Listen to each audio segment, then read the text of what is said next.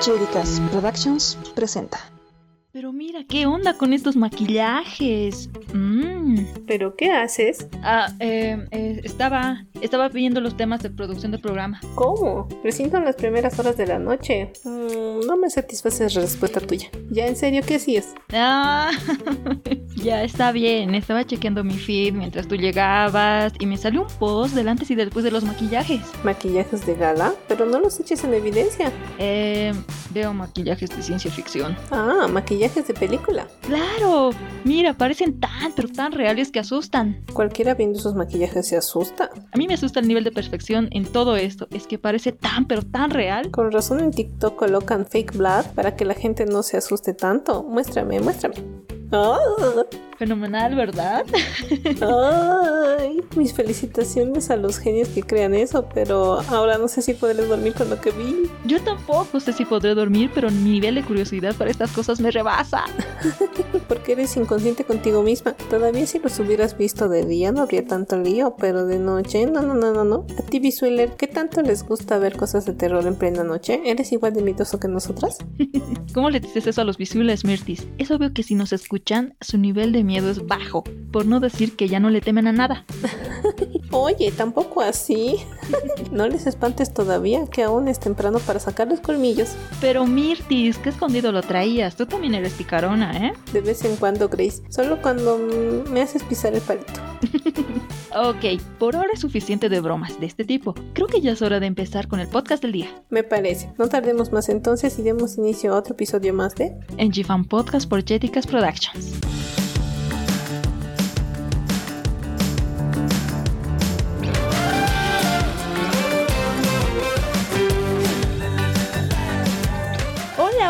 Arrancamos con otro episodio más del podcast. Sí, ya teníamos ganas de volver. Claro que sí. Estábamos ansiosos como los niños de preescolar cuando quieren salir al parque a jugar, por más que luego salgan con moretones y rasmilladuras en las rodillas. que tus papás no sepan si te mandan al kinder o al entrenamiento deportivo. Mm, esa edad en la que piensas que si te tragas un chicle o una pepa, las ramas de un árbol crecerán y saldrán por tu boca. ah, yo recuerdo la primera vez que tragué un chicle. Fue por susto, todo para que la maestra del preescolar no me pillase comiendo en clase. ¿No te dio miedo hacerlo? Mmm, sí, pero la adrenalina de esa situación me hizo decidir en ese momento entre un castigo y el chicle y opté por la última. Por suerte lo del arbolito solo es un mito. Por suerte. Eran esas épocas donde todo era visto de diferente manera. Un muy inocente, mucho más tranquilo. Mmm, verdad. Lo mirábamos desde otra perspectiva. Es que no habíamos experimentado muchas cosas que ahora sabemos también. La mayoría de nosotros creció dentro de un sistema de recompensas a la hora de experimentar nuevas sensaciones. ¿Cómo? A ver, con ejemplos. Por ejemplo, cuando uno aprendía a caminar, recibía su premio. Cuando uno agarraba su casita y empezaba a tomar su desayuno solo, también recibía un premio. Uno decía su primera palabra y por más que fuese una mala palabra, lo primero que decía, sus padres salían emocionados y le perdonaban el sobresalto. Y aparte le daban un premio a la criatura. ah, ya, ya. Eso de los premios, no sé por qué me llevó a recordar algunas técnicas de aprendizaje de los seres vivos que menciona Freud en sus investigaciones, pero bueno. Es que quieras o no, los seres humanos y los animales tenemos una mayor respuesta a las cosas cuando recibimos un premio. Es verdad, o también cuando uno ya es grande y escucha las palabras dos por uno o gratis en las tiendas. Por eso para muchos la infancia es una época muy interesante e importante para el desarrollo de muchos comportamientos y reacciones frente a situaciones del mundo joven adulto. Cierto, es verdad lo que ¿Sabes cuál es una situación triste para la vida de un adulto? Que ya no pueda tragar un chicle ni para hacerse el interesante. Ay, es la edad. ¿Intentaste tragar un chicle de nuevo? nada que ver con eso de la edad. Es que ya no da ni para intentar porque los chicles ya no son como antes. Muchos se derriten como arenilla en la boca. No, muchas cosas son color de rosa hasta que uno descubre la realidad. Verdad, verdad. Imagina una persona que de niño amaba rayar las paredes y ahora de grande ya no puede hacerlo porque ama tener las paredes blancas. Pero hay grafiteros que hacen eso. Sí, pero a ratos llega un determinado punto donde la hiperactividad y eso del mundo didáctico lo superan a uno, ya sea para bien o para mal. ¿Quieres rayar las paredes del estudio ahorita? No, no, no, toma estos papeles y ponte a colorear acá. Por ahora no tengo ese interés, pero me los guardo cuando me entre la hiperactividad. Hablando del mundo didáctico de los niños, el desarrollo de la personalidad y todas esas cosas, la anterior vez me compré una plastilina epóxica para recrear la cabeza de pato de mi macetero, en reemplazo de aquella que me rompiste esa vez que fuiste a mi casa. no, pero ya te pedí disculpas disculpas. Tú ya sabes que yo para las plantas solo sirvo para mirarlas de reojo como máximo. Lo sé, fue mi culpa también, pero ese no es el punto, sino que mientras preguntaba el precio de la plastilina me di cuenta que salieron al mercado muchos de estos productos que ya no son tóxicos, o al menos no lo son tanto como en nuestras épocas escolares. ¿En serio? Uno a esa edad quiere probar de todo, como el lujo, por ejemplo. ¿Te comiste el lujo? Eh, ay, ese es tema para otro episodio. Te daré el beneficio de la duda entonces. Volviendo a lo de la plastilina, me pareció interesante que en algunos casos incluso vengan con sabor esos productos. Quizás hay otros niños que se comen el lujo como tú. o quizá gente grande también. Uy, es que ahora todo tiene sabor por si acaso. Muchos de los productos que ahora se venden tratan de tener el menor índice de toxicidad también. Eso de la plastilina me parece muy bien en honor a todos los niños de antes que se la comieron y se llevaron un terrible dolor de estómago. Oh, terrible. Mm, ojalá así como en la plastilina el nivel de toxicidad al cual nos enfrentamos diariamente en la vida disminuyera una escala de menor daño emocional. Oh, es verdad, toxicidad por aquí, por allá. ¿Verdad? ¿Te parece si llevamos inicio al primer segmento del programa? Claro, claro, me parece. Cortinillas entonces, por favor.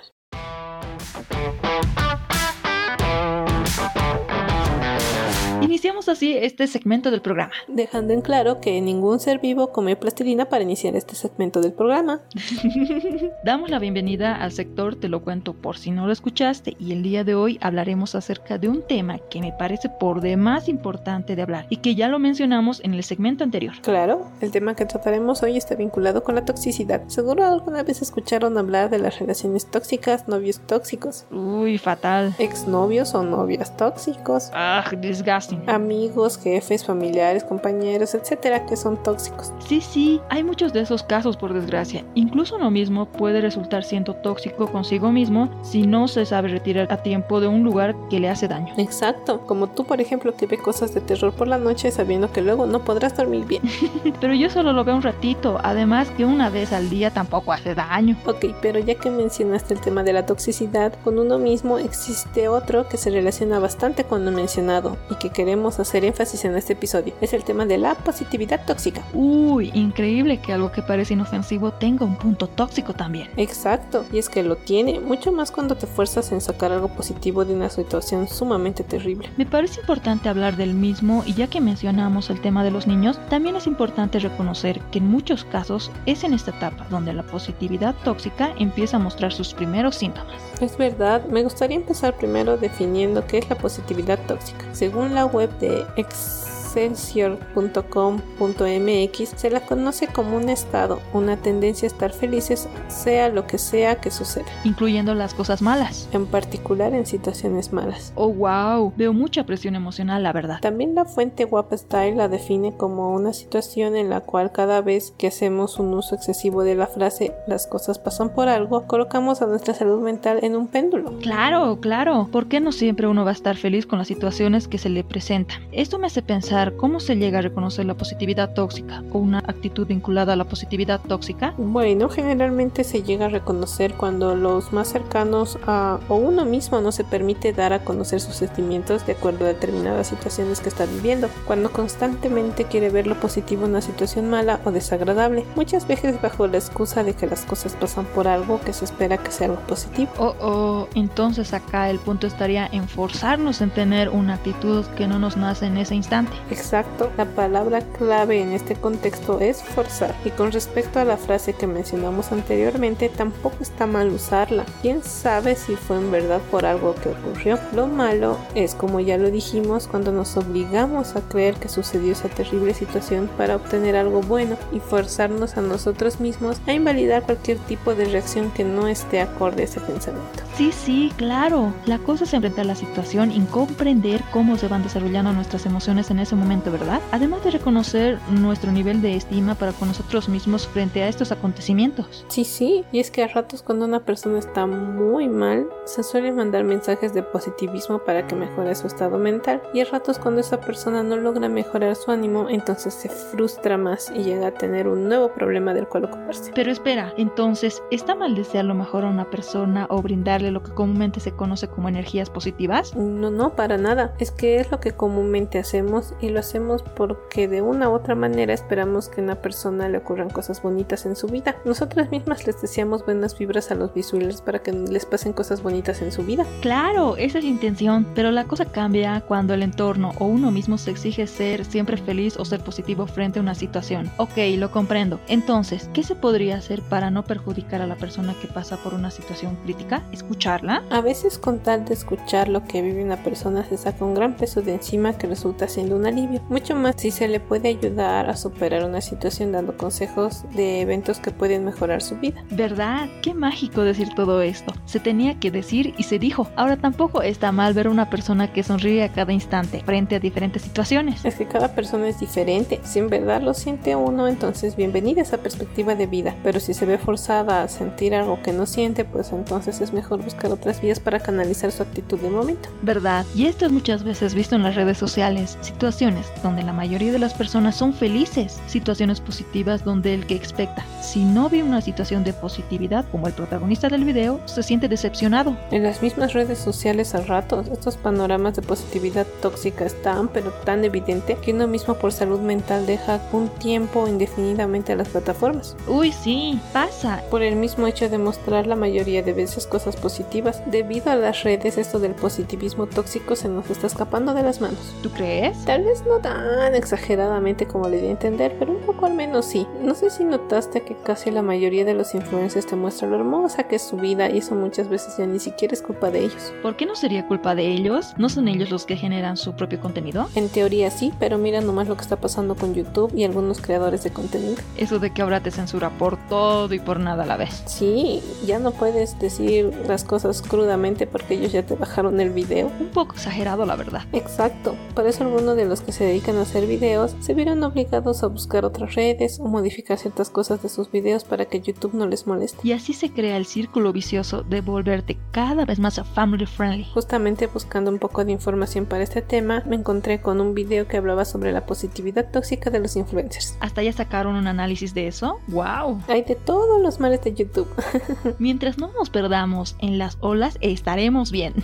y sí, como decía, este video hablaba sobre cómo algunos influencers por mostrarte solo lo bonito de sus vidas crean expectativas muy altas para su audiencia. Espera, espera, ¿eso qué quiere decir exactamente? Que a veces ellos, resalto acá que sin querer, muchas veces muestran sus vidas de una forma no muy realista, ya que todo es de color de rosa y todo se soluciona rápido y así. Recordé algo mientras comentabas eso. ¿Qué? Intensamente. Ay, sí, exactamente eso. Ahí se ve claramente cómo el personaje de Alegría quiso anular la tristeza para que Riley no se agobiara. Sí, ¿y viste cómo terminó todo? Con todas las emociones hechas un caos. Y así mismo pasa en la vida real. Verle lo positivo a todo, incluso a lo malo, sí que me resulta ahora muy destructivo. Sí, y está bien en ciertas situaciones tratar de sacar lo bueno, pero cuando estás atravesando algo muy muy fuerte como no sé, una mudanza inesperada, es recibir una mala noticia donde necesitas un tiempo para procesar todo y aún sintiendo que el mundo se te vino abajo, te fuerzas a ser positivo sin darle tiempo de duelo, como le dicen, ahí sí se vuelve tóxico. Mm, ¿Te imaginas cómo sería la vida en un mundo completamente positivo? Solo imagina a una persona que por apura vaya caminando por la calle y por X motivo se tropiece, se caiga y de paso rompa el pantalón.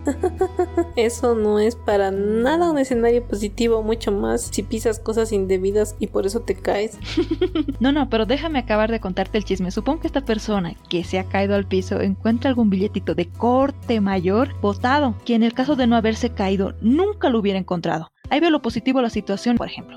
y con más ganas si el billete es de un corte mayor, ahí uno hasta agradece el tropezón. Y luego la persona que pasó por esa experiencia la cuenta como una gran historia, ya que de no haber sido por esa situación no estuviese luciendo el Rolex que lleva en la mano hoy en día. Tanto así, es que fuera de bromas quizás pasa así a algunas personas, pero son demasiado contadas seguro. Generalmente para los que no nos caemos así dentro de este mundo paralelo, no le vemos para nada el lado positivo al incidente mucho menos si no encontramos un billete botado por ahí. Si la vida fuese así en todo momento, uno ahí con gusto podría ser positivo. Esto me recuerda a una situación de los Simpson cuando Homero hace caer el maní debajo del sofá y encuentra 20 dólares que quería destinarlos para comprar más maní. un hecho fortito que hasta el viento le roba el billete. Pero también suele suceder. Hablando de eso de la positividad tóxica, últimamente me han salido reels y TikToks de situaciones donde cuando uno decide no ir al colegio, universidad e incluso al trabajo, ocurren cosas maravillosas nunca antes vistas. En estos casos es muy difícil ver lo positivo de la situación, a menos que seas uno de los felices afortunados que tuvo el placer de ir ese día a trabajar, por ejemplo. en esos momentos hasta se le agradece el que no fue. Es más, se espera que esos actos irresponsables ocurran más seguido. ahí, ahí el que no fue, ¿qué de positivo podría verlo la situación? Mm, siendo honestos, eso no tiene nada de positivo. Claro que no, como tampoco le encuentro lo positivo a una situación de una persona que por salir dos minutos, dos minutos del banco a refrescarse con un helado, se haya perdido la oportunidad en caja. Es más, que incluso vayan 10 números más para adelante. Ahí si bien el momento no nos genera una situación positiva, nos deja una enseñanza, la de ir al banco siempre bien merendado. pues sí, y pasan comúnmente esos eventos, ¿eh? Claro que sí, son hechos de la vida real los que se mencionan. Tengo otro ejemplo de positividad que ni siquiera sé si es tóxica o exagerada. Hasta en eso se puede exagerar, ¿no? Un poquitito sí, eh, al menos este personaje lo demuestra. Ya, no nos tengas en ascuas y revela su identidad. Es Parker, un novio muy positivo que tenía Phoebe de Friends. Ay, no, no logro recordarlo. Pero ¿cómo no lo recuerdas, Grace? ¿Deshonor? ¿Deshonor a tu vaca? ¿Así ya nos llevamos? es que no puedo creer que no lo recuerdes. Pues tal vez si lo veo diga, sí, es él. Eso seguro. Volviendo al tema, ese hombre sí que llevó el positivismo a la locura. Recuérdame algún diálogo en particular. Su escena final, cuando discute con Phoebe y se va de su departamento, y él vuelve a tocar el timbre todo sonriente preguntándole a ella si no era la pelea más extraordinaria de su vida.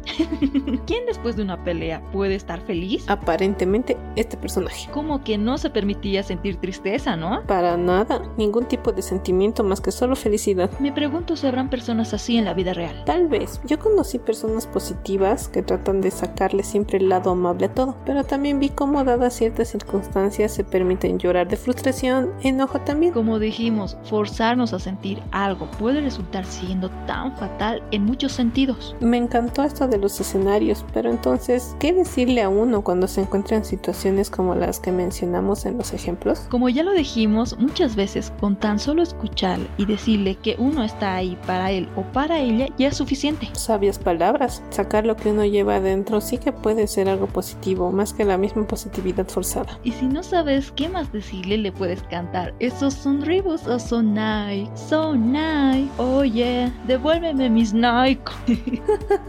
Mientras la escuches a la otra persona desahogarse, te das cuenta que aún no te devuelve los tenis que le prestaste en la fiesta de la discoteca la noche anterior.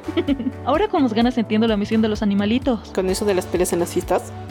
no, tiene la misión de mantenernos cuerdos frente a tremendas situaciones locas que de vez en cuando nos ocurren. Mm, nos ayudan a volver a tener cordura frente a situaciones, es verdad. Sí, si no ya no habría especie humana desde ese rato. Una locura en verdad. Así que recuerda, dale un gran abrazo a tu mascota. Se tenía que decir y se dijo. Perfecto, me parece que ya abordamos todo lo que teníamos que hablar. Por ahora, ¿eh? y ya es hora de ingresar a la parte final del programa. Y lo tenemos destinado a noticias interesantes que pensamos que es bueno reconocerlas. Claro que sí. Cortinilla, por favor.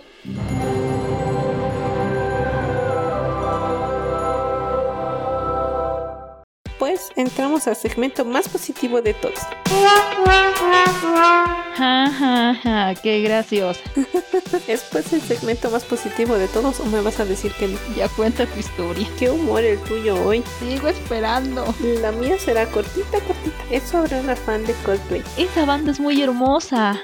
Sí, y esta chica también se dedica a la música, pero no llegó todavía a tener la fama que tiene su banda favorita, al menos por el momento, claro. ¿Cómo se llama la chica? Carla Morrison, y ella ella cumplió su sueño que fue ser telonera de Coldplay en los ocho conciertos que dio en México. No, ¿es verdad? Sí, estaba muy emocionada ya que es fan desde que tenía 15 años. ¿Y pudo conocerlos o algo? Sí, se fue de gira con ellos en lo que terminaban esos ocho conciertos. ¡Wow! Sí que debe ser bonito que te pase algo así.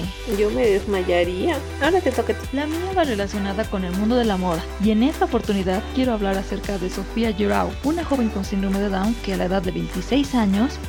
se ha convertido en una modelo reconocida de la marca de Victoria's Secret. Sofía, nacida en Puerto Rico, se ha abierto las puertas de grandes firmas que buscan tenerla como imagen de las mismas. ¡Wow! ¡Qué interesante! Bien por Sofía y por ser una luchadora y perseguir sus sueños. Claro, una chica preciosa que nos enseña que los sueños se pueden cumplir si enfocamos el corazón en ello. Me alegra, pero qué cosa más interesante. Y con estas notas queremos mandar un abrazo a todos aquellos que cumplen su sueño, muchas veces a pesar de las adversidades y a pesar de haberse caído se vuelven a levantar.